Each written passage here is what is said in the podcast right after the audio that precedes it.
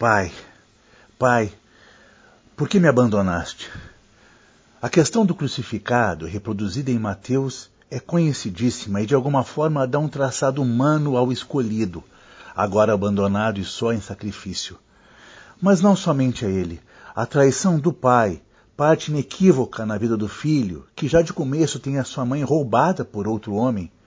Aqui nessa frase está na qualidade de outra ordem. É Deus quem trai o próprio filho.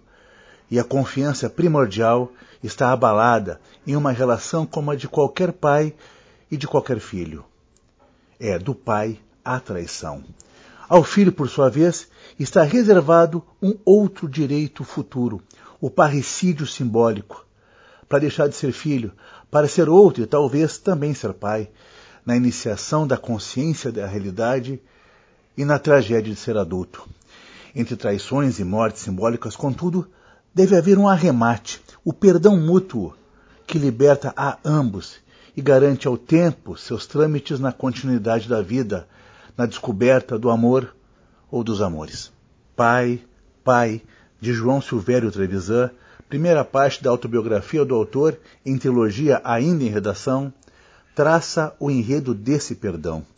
Ativista, artista, pensador, rebelde, Trevisan acerta consigo a conta do ônus de um pai, alcoólatra e violento, que sob a máscara da brutalidade é apenas um homem torturado pela tristeza.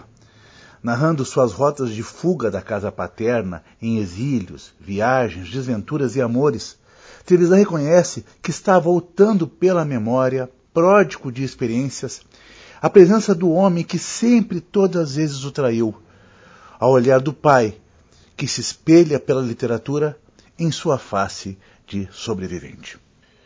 Meu pai existiu. Me deu um espermatozoide. Meu pai me deu esse começo. Digamos que me deixou marcas para não esquecer. Meu pai não gostava de passarinhos presos em gaiola soltava todos que podia e mesmo quando não podia. Não peço que compreendam, eu próprio nunca compreendi. Meu pai existiu. Meu pai me deu um espermatozoide. E assim eu gerei um pai. Pai, pai, de João Silvério Trevisan, é da Alfaguara. É o nosso Lombada Frente.